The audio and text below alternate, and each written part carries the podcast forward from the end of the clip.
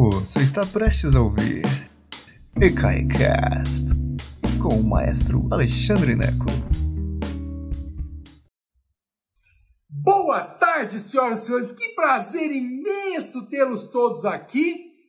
Hoje nós vamos falar sobre Charles Gounod. E eu vou arrumar minha câmera que ela está meio torta aqui. Acertei agora. Nós vamos falar sobre Charles Gounod.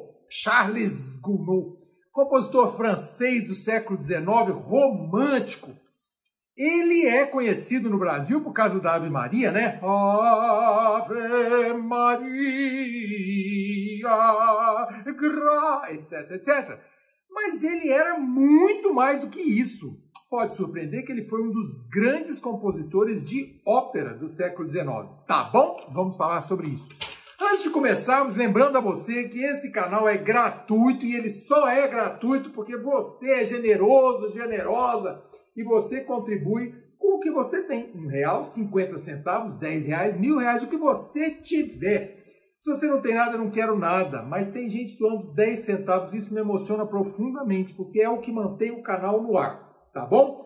Eu sou voluntário no canal.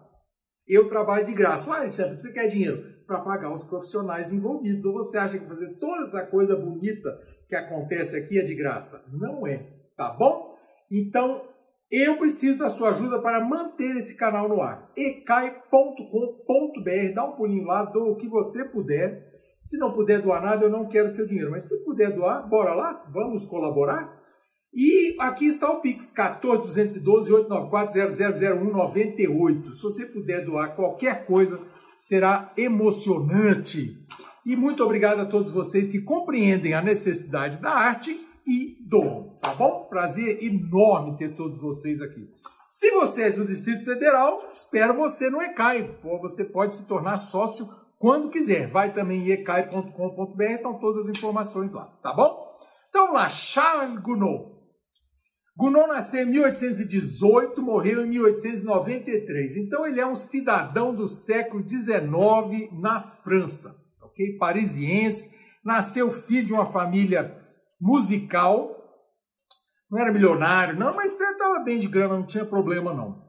É, ele escreveu, eu, eu falei para vocês, né, que comecei a palestra dizendo que ele é muito famoso no Brasil por causa da Ave Maria, que toca seis horas. Aqui em Brasília tinha uma rádio até uns cinco anos atrás tocava às seis horas da tarde, né? Ave Maria, gratia plena, Domino tecum, benedicta tu. Cantei muito isso, meu Deus do céu, como eu cantei. Mas ele, ele escreveu 12 óperas. É, vamos falar um pouquinho sobre essa Ave Maria, né? Já que, já que cantei um pouquinho disso. A Ave Maria é interessante e Gounod ficaria muito surpreso que ele era mais conhecido por essa música, que ele no século XXI ele é, seja mais conhecido por, por causa dessa música. Porque, curiosamente, essa música foi um exercício de composição que ele fez quando estava no Conservatório de Paris. Olha que coisa interessante. Por quê? Essa música, você já deve ter visto que quando, quando alguém fala assim, Ave Maria de Bar de Gounod barra Bar, Johann Sebastian Bach, ou Bar Gounod. Os dois sentaram juntos para escrever essa Ave Maria? Não, por uma razão simples. Bar morreu muito antes de Gounod nascer. Bar era um compositor barroco que morreu em 1750. Gounod nasceu 68 anos depois, em 1818. Ué, como é que pode de a Maria de Bar Gounod? Gounod no Conservatório de Paris, que ele estudou nos grandes conservatórios do mundo, no Conservatório de Paris, ele vai fazer um exercício de é, arranjo. Ele pega o prelúdio, o primeiro prelúdio em Dó maior, em, é isso aí, do bar ah, pra, do prelúdio do cravo bem temperado.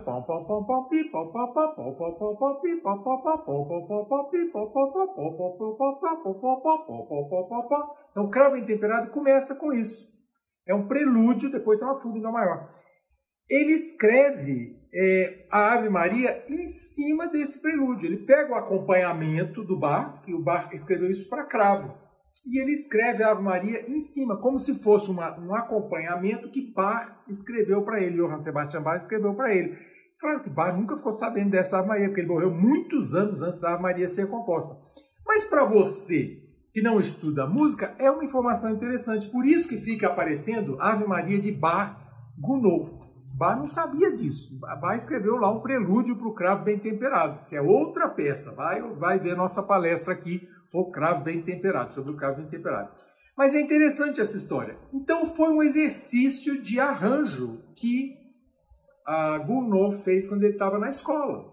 E se tornou a peça mais famosa dele, pelo menos aqui no Brasil.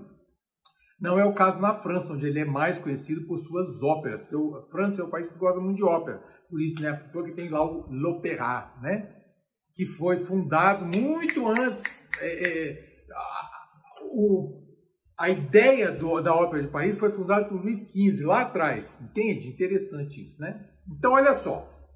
Nasceu numa família musical, ele ganhou um prêmio do governo francês chamado Prix de Rome, o Prêmio de Roma. O que é o Prix de Rome? O que é o Prêmio de Roma? O governo francês, que é um governo que está preocupado com as artes, é um governo que acha que as artes são interessantes. O governo francês, até 1968, tinha esse prêmio que foi criado por Luís XV, lá atrás, século 17. Luís XV criou esse prêmio, que era o Prêmio de Roma, o Prix de Roma. Os grandes artistas franceses ganhavam uma bolsa do governo federal francês para irem estudar em Roma. Olha que coisa interessante. Mesmo a França sendo esse país autocentrado, esse país que se acha o máximo, mesmo os parisienses se achando o máximo, mesmo Luís XV se achando o rei sol maravilhoso, dono de tudo, era Luís XV que era rei sol ou Luís XIV? Ih, a memória me trai agora.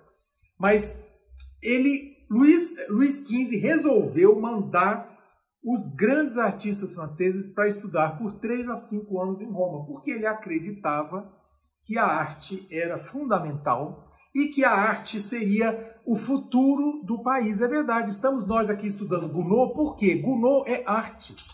Porque a música é a arte. A gente estuda das civilizações passadas, o que se estuda? A arte.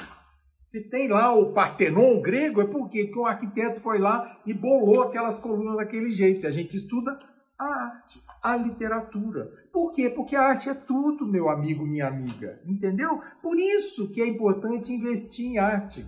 Porque nós somos a nossa arte, o samba brasileiro, o, mesmo seja Carlos Gomes brasileiro, Dom Pedro I viu isso. Dom Pedro I tinha uma espécie de um prix de Rome aqui no Brasil. Ele falou, da mesma maneira que Luís XV mandava o pessoal estudar em Roma, o, o Dom Pedro II disse assim, uai, Carlos Gomes, você vai estudar lá em Milão, quer que você aprenda a fazer ópera lá com os milaneses. E Carlos Gomes aprendeu. É assim, investe-se, investe-se. E se não investe, quem investe? Você. Vai lá no ecai.com.br e dou o que você puder. É assim que funciona. Parece que é brincadeira, não é não, gente. É assim, entendeu? Olha só, quem já ganhou o Prix de Rome antes do, do, do Gounod? Berlioz ganhou antes do Gounod e depois do, do Gounod, Bizet de Carmen ganhou o prêmio de Roma, Massenet e Debussy. Quer dizer, imagina, esse povo ganhou para estudar em Roma, que coisa impressionante, né? Os Estados Unidos fazem a mesma coisa lá, chama Fulbright, que é uma bolsa é, que Philip Glass, por exemplo, ganhou para ir estudar em Paris e virou quem virou por causa disso. Investe-se em arte, entende? Você vai para Paris para quê? O que você vai fazer em Paris? Para se enfurnar lá no Museu d'Orsay, para entrar lá no, no, no, Louvre, passar três dias inteirinho lá, para subir na Torre Eiffel, que foi, foi feito por um arquiteto, entendeu? É isso, você vai para Roma para quê? Para ver velharia, entendeu? É assim, meus amigos, é assim, entendeu? que mais? Nessas viagens de, de estudo, Gounod conheceu Felix Mendelssohn, compositor alemão que era um grande admirador de Bach. E Mendelssohn apresentou Bach para Mendelssohn, para uh, Gounod. Então, assim, tem essa coisa interessante, eu gosto dessa, dessas, dessas confusões. Mas também tem uma coisa chatinha dessa história das viagens. Teve a Guerra Franco-Prussiana. Você vai ter que estudar história, que eu não vou ensinar isso para você, não. Mas a, fé, a Guerra Franco-Prussiana, que aconteceu entre 1870 e 1871, é, não deixou que, que Gounod voltasse para casa, voltasse para Paris. Ele acabou mudando-se para Londres com a família. E chegando lá em Londres, acabou a Guerra Franco-Prussiana, ele mandou a família para casa e ficou em Londres, onde ele ficou na casa de uma amiga. Sabe como é que é esse negócio de ficar na casa da amiga? E ele acabou ficando uns três anos na casa dessa amiga, que por acaso era uma soprano londrina, chamada Georgina Weldon. E aí ficou muito amigo dessa soprano londrina, muito amigo, amigo demais, que ela mandava nele a beça. E aí ficou muitos anos lá em Londres. Quando ele voltou para Paris, isso é interessante. Ele já não era mais a vanguarda musical parisiense. O, o, a fila andou. Isso acontece muito. Então eu vejo, por exemplo, eu, o grande Alexandre Neco, que ninguém sabe quem é, só vocês aqui da, do canal, né? O grande Alexandre Neco resolveu ir embora do Brasil em 1991. Saiu daqui, fui embora, fui para os Estados Unidos em 91. Eu era assim uma espécie de grande tenor de Brasília. E eu cantava nos teatros aqui, cantei no Teatro Nacional. Era uma beleza. Eu existia. Passei 20 anos lá nos States, na verdade foram 15, mas é porque voltei um tempinho. Resumindo, passei um tempão nos States. E voltei em 2011. Quando eu voltei em 2011, igualzinho aconteceu com o Berlioz lá em Paris, quem era Alexandre Neco quando eu voltei para Brasília? Ninguém. Só assim, mamãe sabia que eu era papai, sabia meus primos, né? Meia dúzia de gente que tinha trabalhado comigo 20 anos antes. O resto, Alexandre Neco não existia mais. Eu tive que começar do zero, eu tive que me reinventar, porque aquele tenor que existia, que todo mundo conhecia, não tinha nem ideia do que era. A mesma coisa aconteceu com Gounod quando ele chegou em Paris, depois desses anos todos estudando, foi para Londres, ficou com a Georgina lá em Londres. Quando voltou, quem é Gounod? Não é mais o compositor. Então as grandes obras dele são desse período anterior à volta dele a Paris. Ele é, era muito respeitado, mas não mais o grande Charles Gounod. Ok? Então, as grandes óperas dele são de 1859, que é Fausto, e 1867, que é Romeu e Julieta, as grandes, as mais conhecidas dele, tá bom? E aí eu vou passar para a lista que eu preparei para você no Spotify, que é uma lista curta. Hoje, é... hoje eu tô meio hoje eu tô meio tristonho, assim, eu tô meio de luto. E é, é, por, é por sei lá por quê. Mas assim, e eu devia estar muito feliz porque ontem no ECAI teve um concerto ao vivo, o primeiro concerto ao vivo, depois de 19 meses fechado. Foi lindo, eu fiquei muito feliz, o público foi, o pessoal assistiu pela internet. Então eu devia estar feliz, né? Mas eu tô meio macambuzo. Então a lista que eu preparei para vocês é uma lista de mortos. É uma lista memorial. Uma lista com cantores que eu gosto demais, mas que já se foram. Então isso é uma maneira de eu, de eu brincar com o meu luto.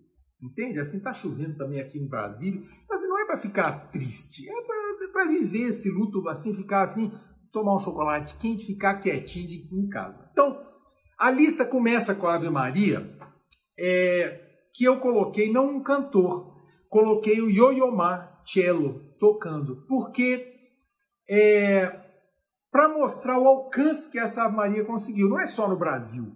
É, a Ave Maria acabou eh, se tornando assim, uma das peças mais conhecidas do repertório universal e todos os instrumentos querem tocar isso, flauta, oboé, carreta, fagote, o que for, inventa aí.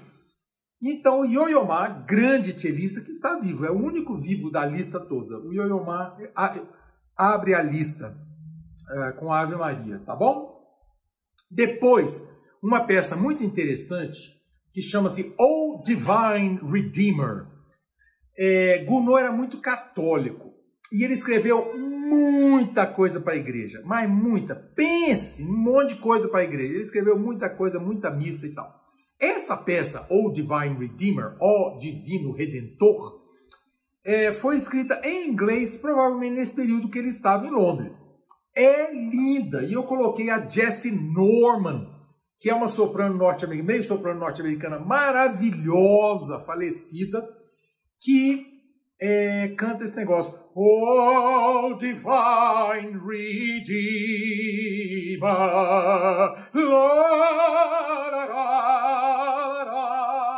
Ei, berreiro. Porque isso é impressionante em Gounod. Gounod escreve bem demais para a voz. O que é escrever bem demais para a voz?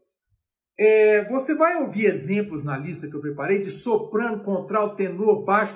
Ele, qualquer voz, ele sabe exatamente o que tirar da voz para conseguir um som romântico maravilhoso que era típico desse período, ok?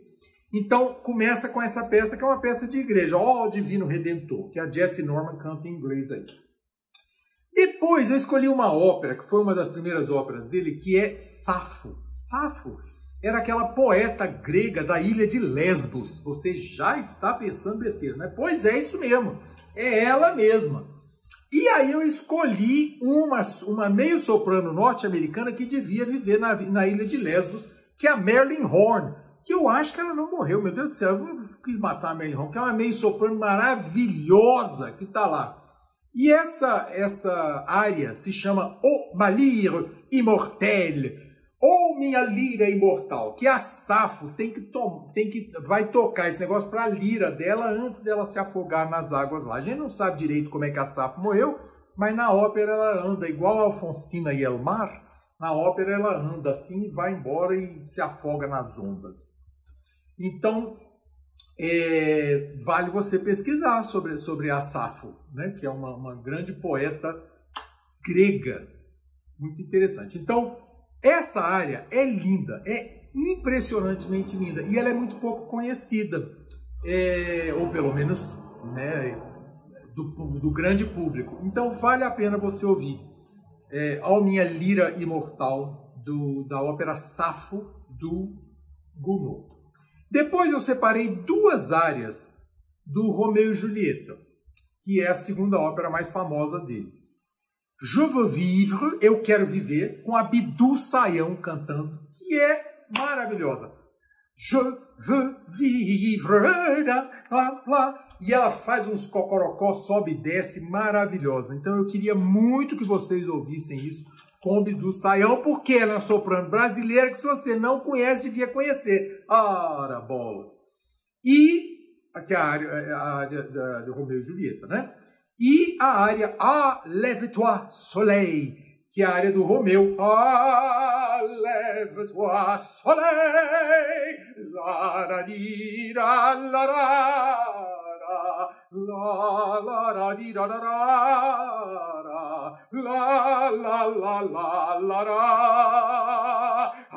la oh coisa linda meu Deus do céu e eu escolhi o Alfredo Kraus tenor é, espanhol falecido maravilhoso pense num sujeito classudo era esse Alfredo Kraus meu Deus do céu cantou até os 70 anos eu tô aqui com 53 quase 54, não consigo mais cantar nada. E o sujeito cantou até os 70. Impressionante a saúde vocal desse, desse espanhol elegantíssimo, Alfredo Kraus. Então, a área da Julieta, o Bidu Saião, e a área do Romeu, Alfredo Kraus. E para terminar a lista, hoje é uma lista, uma lista curta, que eu fiz de propósito, porque eu queria, que, eu queria que ela não fosse maçante. É uma lista de 50 minutos, mais ou menos. Eu queria que você ouvisse ela toda é, para você realmente abrir sua cabeça com relação a Gounod, para você saber que não é apenas Romeu e Julieta. Então, eu separei cinco momentos da ópera Fausto. Eu já fiz uma palestra inteira sobre a ópera Fausto aqui, mas aqui eu fiz uma brincadeira com os intérpretes. Então, a área das joias de Fausto, tem uma confusão lá que Fausto arruma uma joia para ela e tal. Eu não vou explicar isso agora. Se você quiser saber, você assiste a palestra Fausto. Mas a, a Marguerite, que na, na, na, peça original do Fausto é a Gretchen, mas quando traduziu para o francês, o Gounod preferiu chamá-la de Marguerite, a Marguerite. Ela abre lá as joias, diz, meu Deus, que joias lindas, e ela canta, e Abdu Sayão cantando novamente como a Marguerite. Aí, o Fausto quando ele se apaixona pela Marguerida, ela diz, ele diz, quel trouble inconnu me pénètre, je sens l'amour t'emparé de mon être, oh Marguerite, ah, mas, coisa linda. Salut demeure chaste pure, é a área mais linda do mundo, meu Deus. E eu botei um, um, um Fausto para cantar isso, que nunca vai cantar Fausto, que é o Pavarotti.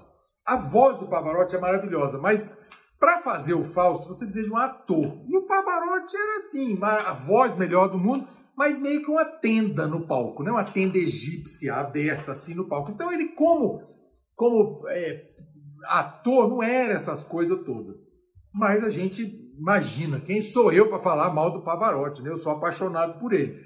Mas você precisa de um personagem, de, de um, de um ator muito dramático para conseguir vender o Fausto, né? o personagem do Fausto. Mas, liricamente, vocalmente, é imbatível. Então está aí a gravação de Salut de demeure chaste pure. E o, o francês do Pavarotti é pior que o meu. Tem uma coisa na, na dicção francesa que você que a gente aprende que é o seguinte: quando você vai falar em português, a gente mastiga a consoante N. Então, por exemplo, a palavra mentira, mentira, em francês é mensonge. A gente mastiga o N, mensonge, a gente fecha lá atrás, hum, não, mensonge. E o francês não fecha, o francês diz mensonge, mensonge. Então, isso são as coisas que os cantores têm que aprender na hora de cantar outra língua. O Pavarotti não precisa aprender dicção em língua nenhuma. Então, quando ele canta, ele canta a dicção toda furada aí do francês dele. Mas é lindo de morrer. Então, deixei lá para você ouvir e prestar atenção nos N's, nos N's do Pavarotti que ele belisca, tá bom? Depois, eu coloquei a área que eu acho que é a mais linda da ópera. Chama-se Avant de quitter ce lieu. Antes de sair daqui, antes de sair desse lugar, que é o Valentin, o Valentim, que ele, ele, é irmão da Marguerita, e ele vai para a guerra. Coisa típica do século XIX. Ah, eu vou para a guerra, ah, coisa boa, lá vou eu guerrear. E ele, ele se ajoelha e pede a Deus que tome conta da Margarita, né? da, da Gretchen que é a irmã dele. Então ele diz antes, avant de quitter ce sol natal de mes aïeux, ô toi Seigneur, roi de cieux, et ma sœur je confie. Ah, Senhor e Rei dos céus, a minha irmã, a ti eu confio. Mas é tão lindo, é tão lindo. E eu coloquei o Dmitry Vorostovsky, que é um barítono russo maravilhoso, que morreu recentemente, jovem. Oh, meu Deus do céu, como devia ter morrido. Mas é lindo. E é, é, é, é espetacular a interpretação dele. Espetacular. Então, assim, são áreas longas, são áreas que elas demoram para se desenvolver, é maravilhoso. Depois, eu coloquei o capeta, porque o Fausto é sobre o quê? É o sujeito que vende a alma o capeta em troca de juventude, no caso aqui. Porque estão várias lendas diferentes, mas aqui no caso é juventude. Então eu botei o, a área do, do capeta, do Mefisto, né, que, que chama Mefisto na, na ópera. Est toujours debout. Começou o baile e agora o, basicamente assim o, o o veado de ouro está mandando aqui, o ídolo de ouro está mandando. É assim, é, a letra do negócio é essa, a culpa não é minha. Mas é impressionante, porque chega o capeta e ele dá conta do baile. Ele dá conta do baile, ele toma conta e todo mundo começa a dançar meio que num bacanal. E essa é a área. E quem canta é o Boris Christoph, um búlgaro baixo, que faz o capeta com propriedade. Muito bom. E para terminar a lista, eu preparei para você o trio final do Fausto, que eu já apresentei em outras, em outras palestras, que é a coisa mais linda do mundo. Com a, é a, a Victoria de Los Angeles, uma soprano espanhola, o Nikolai Gedda, um tenor sueco, e o Boris Christoph, esse baixo búlgaro, que canta. Esse trio final é quando o capeta vem buscar a alma do Fausto. Ele fala assim, ok, muito bem, já ficou jovem aí tempo suficiente, já ficou com a Margarida, agora vamos embora, vamos lá para os infernos. E aí a Marguerite diz assim: Não! Deus, ajuda, ajuda o Fausto, leva minha alma em vez. E aí Deus vem, intercede, Deus aparece na forma de um órgão de tubo. Então Deus, quando aparece o órgão de tubo, você sabe que é Deus presente ali na, na cena. É uma cena espetacular, são três faixas, eu deixei as três lá para você, você entender como é que funciona. E é, isso termina a nossa lista. Por que, que eu fiz especialmente ópera? Embora o Gounod tenha escrito muito, muitas outras coisas. Porque hoje eu queria realmente que você terminasse de ouvir essa lista e ficasse apaixonado por Gounod. Então eu fiz bem resumida, ao contrário, muitas vezes eu faço uma coisa bem longa, como a aula é minha, como é de graça, eu faço do jeito que eu quiser, não é verdade? Assim, é isso. Eu tenho técnicas didáticas diferentes com cada compositor e tem a ver também com a minha familiaridade. Eu gosto muito de ópera, é, e eu, a obra, as obras que eu conheço mais do Gounod são é a parte operística. Então eu realmente gostaria de dividir isso com você. Tá bom? É isso, meninos e meninas. Hoje é uma aula um pouquinho mais curtinha, mas foi um prazer enorme ter estado com você nesta tarde chuvosa aqui de Brasília. E espero que você esteja muito bem aí onde você está, seja onde for, tá bom? Um beijo enorme para vocês e nos vemos brevemente. Beijos enormes. Bye bye. Obrigado por nos escutar. Agora, seja sempre o primeiro a saber da programação. Assine nossa newsletter em ecai.com.br.